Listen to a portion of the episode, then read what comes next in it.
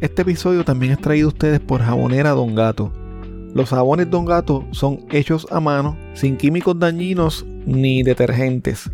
Son elaborados con aceites naturales, esenciales y aromáticos seguros para la piel. Pruébalos y siente la diferencia. Visítalos en jaboneradongato.com y utiliza el código CrimePod para obtener un 10% de descuento en tu compra.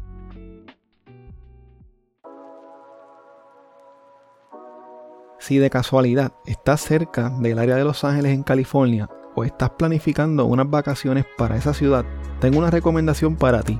Uno de nuestros Patreons tiene un Airbnb que es espectacular. Tienen que verlo. Este moderno bungalow es perfecto para un grupo pequeño.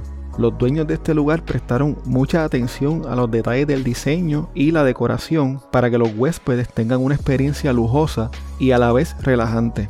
Este bungalow tiene un espacioso patio, algo que es bastante difícil de encontrar en Los Ángeles. El patio tiene grama artificial, un salón terraza frente a una chimenea y una piscina con 10 pies de diámetro.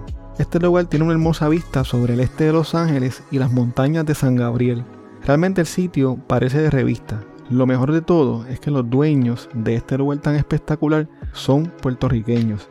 Si mencionas a CrimePod, te dan un 10% de descuento en tu tarifa diaria. El enlace para que veas el lugar estará disponible en las notas de este episodio o me pueden escribir para más detalles.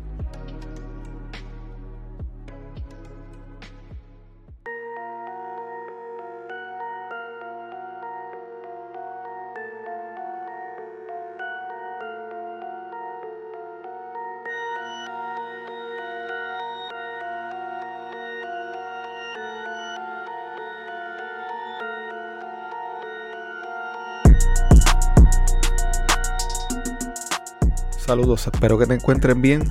Recientemente, el nombre del asesino en serie estadounidense Jeffrey Dahmer ha estado en boca de todos gracias a la serie titulada Dahmer que estrenó hace unos días en Netflix. Hace poco tuve la oportunidad de hablar de este tema, primero en el podcast Calle Badi y luego en el canal de Chente y Drash y de Vero. Aunque como he mencionado en otras ocasiones, CrimePod PR solo toca casos de Puerto Rico, ha habido excepciones como lo fueron el caso del BTK, debido a que sus primeras víctimas fueron cuatro miembros de una familia puertorriqueña en Kansas y el de Ariel Castro, quien era un puertorriqueño que cometió crímenes terribles en la ciudad de Cleveland. Cuando estaba buscando más información sobre Jeffrey Dahmer, me di cuenta de que una de sus víctimas, según varios reportes, era de origen puertorriqueño, o al menos su madre era puertorriqueña. Por esa razón, decidí hablar en este día de la víctima número 15 de Jeffrey Dahmer.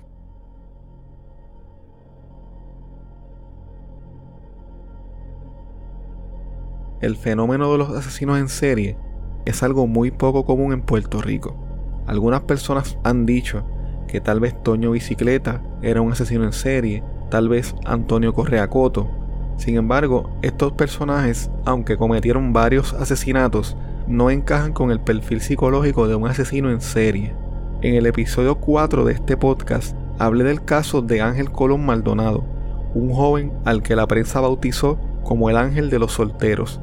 Este hombre que hoy en día se encuentra cumpliendo una cadena perpetua en la cárcel Las Cucharas en Ponce, se hizo notorio en los años 80 en Puerto Rico, luego de ser acusado del asesinato de varios hombres que eran homosexuales. Uno de ellos una conocida personalidad de la televisión.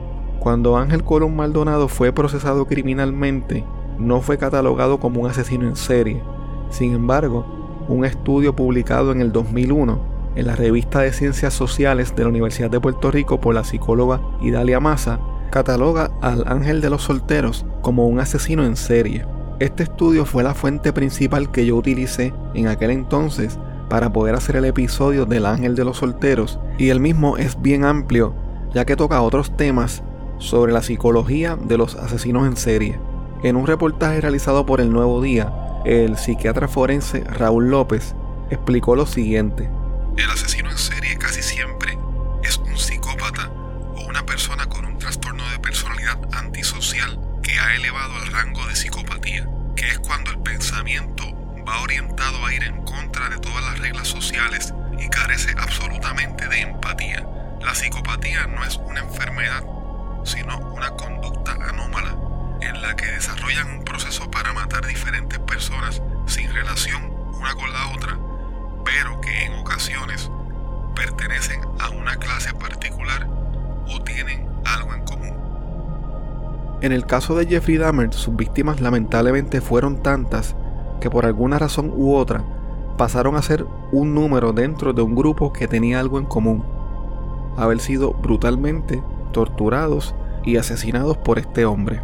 Cuando se habla de la víctima número 15, parece ser parte de una lista sin importancia. ¿Quién era la víctima número 15 de Jeffrey Dahmer? Jeremiah Weinberger, según varios reportajes, era un joven de origen puertorriqueño y en otros reportajes se dice que nació en Puerto Rico. Sin embargo, en ningún documento oficial pude corroborar este dato. Su padre, Abraham David Weinberger, era judío y su madre, cuyo nombre no se menciona en ninguna parte, era de Puerto Rico. Jeremiah nació el 29 de septiembre de 1967 y vivía con su padre en la ciudad de Chicago. De adulto, se mudó a un apartamento en el North Side con varios amigos y trabajaba en servicio al cliente en una tienda de videos. Su personalidad y carácter eran tan agradables que en muchas ocasiones los clientes lo buscaban a él para que los atendiera. Jeremiah era un hombre tranquilo, cariñoso y sus amigos dicen que nunca estaba de mal humor. Tim Gideon, un amigo de Jeremiah, dijo que a él le encantaba el arte y era muy meticuloso con sus cosas. Su escritorio siempre estaba recogido y todo siempre estaba en orden. Jeremiah siempre se vestía muy bien y se preocupaba mucho por su apariencia. La noche del 6 de julio del 1991, Jeremiah llegó hasta un bar en Chicago llamado Carol's Speakeasy. Esa noche un hombre alto, rubio y corpulento, de unos 6 pies de estatura, que vestía una camiseta dorada, pantalones cortos verdes de cuadros y unos mocasines, llegó hasta el bar. Ese hombre era el ya experimentado asesino en serie, Jeffrey Dahmer, quien en ese momento estaba en los meses culminantes y más sangrientos de su extensa carrera como asesino en serie. Jeremiah y Dahmer comenzaron a hablar y a conocerse. Dahmer se sentó en uno de los asientos de la barra y Jeremiah se sentó en su falda. Luego llamó a su amigo Ted para que se acercara a ellos y habló con él un buen rato. Mientras Jeremiah y Ted hablaban, Dahmer se cambió para el asiento al lado y se quedó allí un rato sin moverse ni decir nada. Jeremiah le preguntó a su amigo lo que él pensaba sobre este desconocido. Su amigo le dijo que a él le parecía un buen tipo. Como a las 3 y 45 de la mañana, Ted le dijo a Jeremiah que lo iba a llamar al otro día para comer algo y le dijo que si no contestaba iba a asumir que se había ido de fiesta ese fin de semana. Dahmer le había hecho una propuesta a Jeremiah. Le preguntó que si quería irse ese fin de semana con él a su apartamento en Milwaukee para compartir y de una vez tomarle fotografías a cambio de dinero. Jeremiah le dijo que sí y tomó un autobús de la línea Greyhound junto a Dahmer y se fueron esa misma madrugada hacia la ciudad de Milwaukee, la cual quedaba a una hora y media de distancia. Una buena investigación puede ser la diferencia para probar un caso más allá de dudas razonables. Si necesitas alguno de los siguientes servicios, todo tipo de investigación, análisis y reconstrucción forense, investigación criminal para defensa legal, extracción y análisis forense de celulares y computadoras, pruebas de polígrafo, toma y análisis de huellas dactilares, artista gráfico forense, investigaciones privadas dentro y fuera de Puerto Rico, análisis forense de documentos y firmas, puedes llamar a Fernando Fernández, investigador privado y forense con más de 17 años de experiencia a nivel local e internacional al 787-276-5619 o visítalo en fernandofernandezpi.com.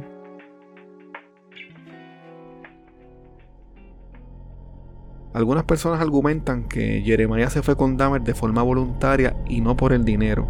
Al parecer, realmente le interesaba estar con él. Esa noche del 6 de julio de 1991 fue la última vez que Jeremiah fue visto con vida.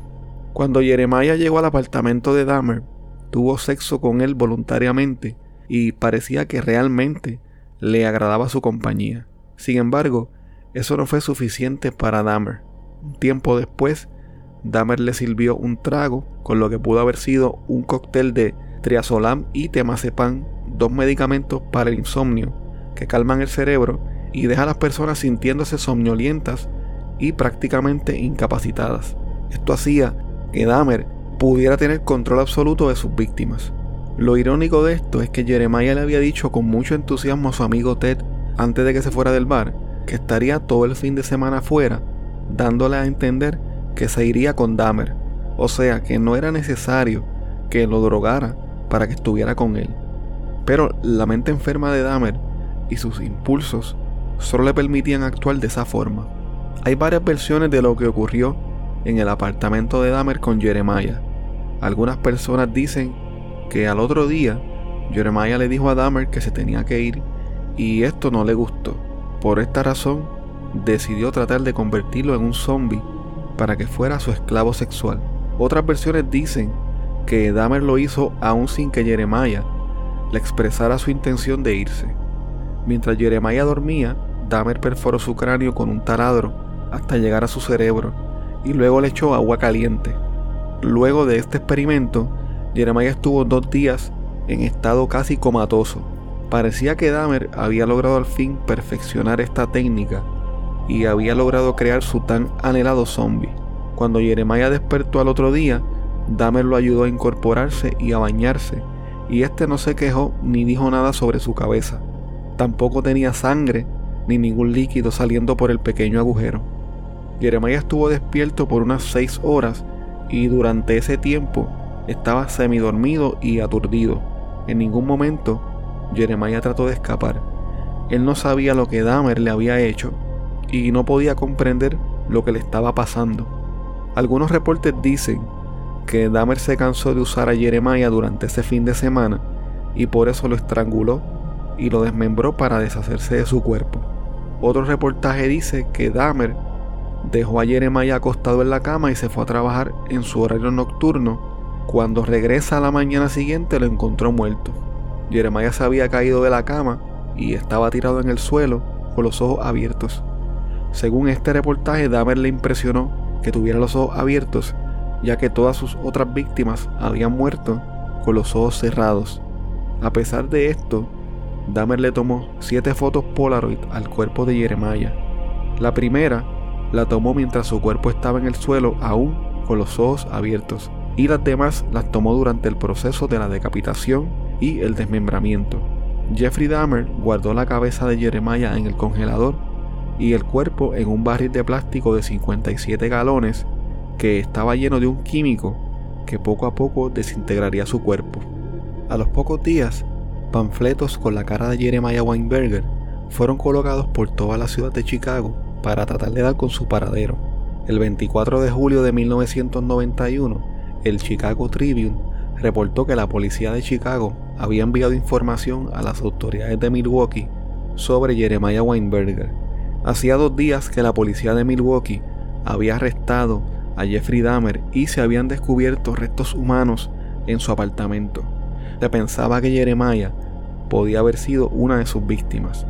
Algunas de las personas que estuvieron compartiendo con Jeremiah la noche del 6 de julio le dijeron a la policía de Chicago que Jeffrey Dahmer se parecía mucho al hombre que habían visto en el bar junto a Jeremiah antes de que éste desapareciera.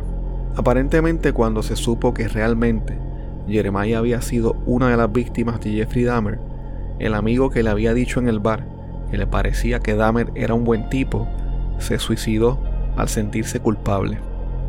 El hombre acusado de asesinar a Jeremiah Weinberger y a otros 16 hombres se llamaba Jeffrey Lionel Dahmer.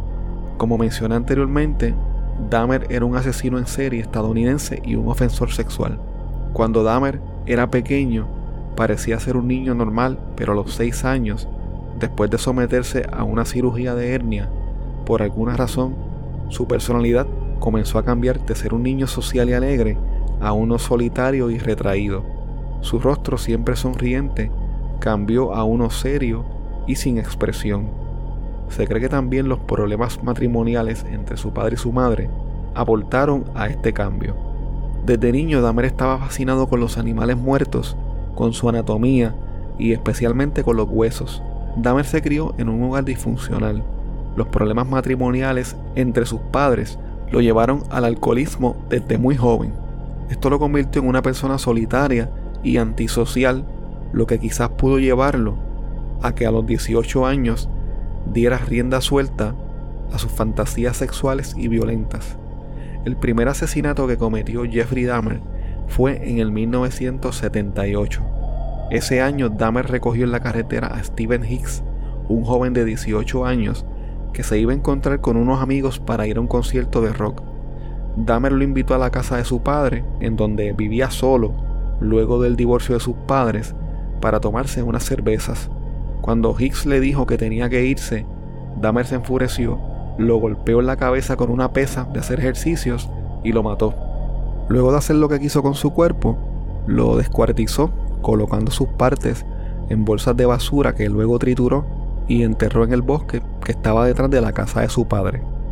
En el 1979, Dahmer se enlistó en el ejército, en donde trabajó como asistente de médico, pero debido a su problema de alcoholismo fue dado de baja en el 1981. En agosto de 1982 fue arrestado por desnudarse en una feria estatal. En septiembre de 1986 fue arrestado y acusado de masturbarse en público.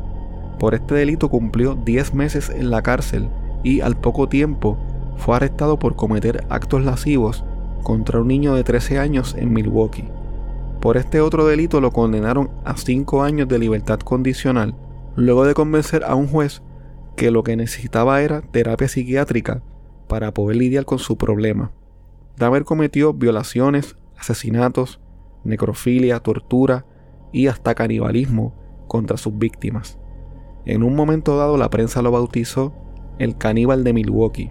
Desde 1978 hasta 1991, Dahmer mató y descuartizó a 17 hombres, la mayoría de ellos afroamericanos. En junio y julio de 1991, Dahmer incrementó la cantidad de asesinatos que cometía a uno por semana. Jeremiah Weinberger fue una de las víctimas de este periodo de desenfreno, pero todo llegó a su fin el 22 de julio de 1991 cuando Dahmer no pudo mantener cautivo a quien pudo haber sido su decimoctava víctima, un hombre llamado Tracy Edwards. Luego de que Tracy entrara al apartamento de Dahmer, este trató de esposarlo, Tracy peleó con él y lo golpeó con un objeto logrando escapar. A eso de la medianoche fue visto por la policía corriendo por la calle con las esposas colgando de su muñeca. Los policías asumieron que Tracy tal vez había escapado de las autoridades y lo detuvieron, pero Tracy de inmediato les contó lo que había pasado con Dahmer y los condujo directamente hasta su apartamento. Cuando la policía llegó al apartamento de Dahmer, abrió la puerta y habló calmadamente con los agentes. Los agentes le pidieron las llaves para removerle las esposas a Tracy y Dahmer fue a un cuarto a buscarlas.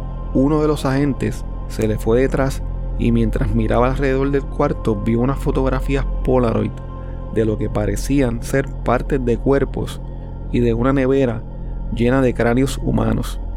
Los agentes de inmediato pusieron a Dahmer bajo arresto e iniciaron una inspección general del apartamento en la que encontraron cráneos y otras partes de cuerpos humanos, además de una extensa colección de fotos que Dahmer había tomado documentando cada uno de sus crímenes. Lo más impactante para la policía fue encontrar los barriles con cuerpos en estado de descomposición en su interior. Aunque la defensa de Dahmer trató de argumentar que éste tenía un serio trastorno mental, lo cual era cierto, no lograron su objetivo de que fuera internado en un hospital psiquiátrico. Jeffrey Dahmer fue sentenciado a 16 cadenas perpetuas y enviado directamente a la prisión.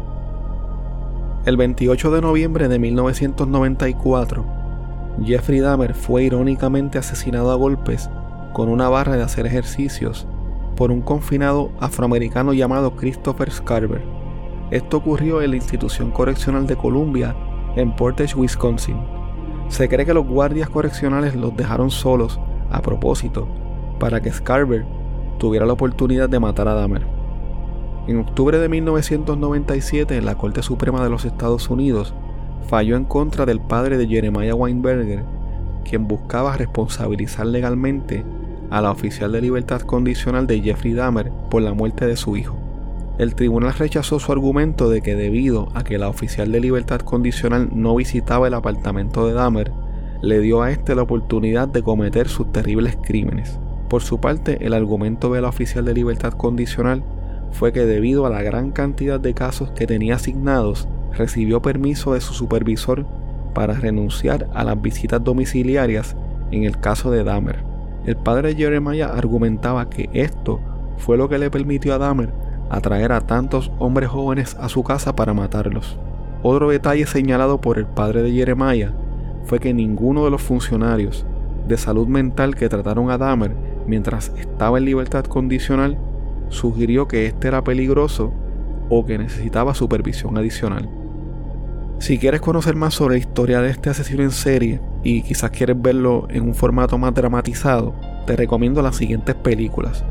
Dahmer del 2002, My Friend Dahmer del 2017 y por supuesto la serie Dahmer, Monster de Jeffrey Dahmer Story, que actualmente está disponible en Netflix.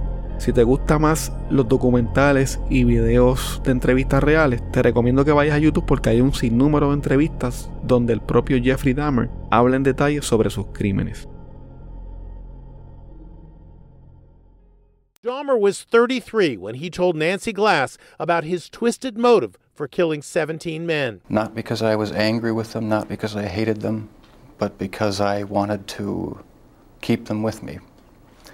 And uh, as my obsession grew, uh, I was saving body parts such as uh, skulls and uh, skeletons, and eventually I did uh, turn to uh, cannibalism. I'd have the sleeping pill mixture already prepared. person would drink it, fall asleep, and that's when they would be strangled. Do you still feel those same urges? Do you still feel that compulsion, that obsession?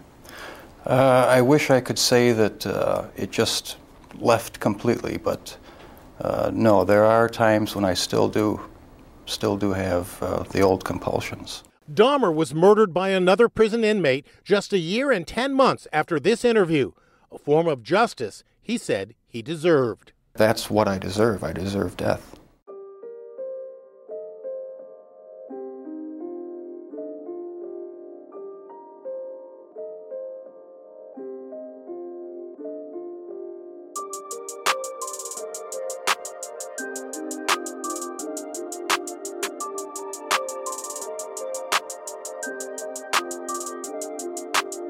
Muchas gracias por escuchar el episodio de hoy. Quiero invitarte a que te unas a mi Patreon visitando patreon.com diagonal crimepodpr. Así puedes apoyar este proyecto independiente y tener acceso a contenido exclusivo que utilizo para investigar los casos. Tu colaboración permite que este proyecto pueda seguir semana tras semana reseñando temas como los que acabas de escuchar en el día de hoy. Si tienes un negocio propio o un producto o eres parte de alguna empresa que le gustaría anunciarse en este espacio, puedes comunicarte conmigo a través de correo electrónico a crimepodpr.outlook.com o a través de cualquiera de las redes sociales. Recuerda que nos puedes seguir a través de CrimePodPR en Facebook, Twitter e Instagram y suscribirte a Apple Podcast, Spotify o en tu aplicación favorita para podcast para que no te pierdas ningún episodio. Recuerda también que puedes dejar tu reseña o review de 5 estrellas en Spotify, en Apple Podcast o en cualquier plataforma de podcast.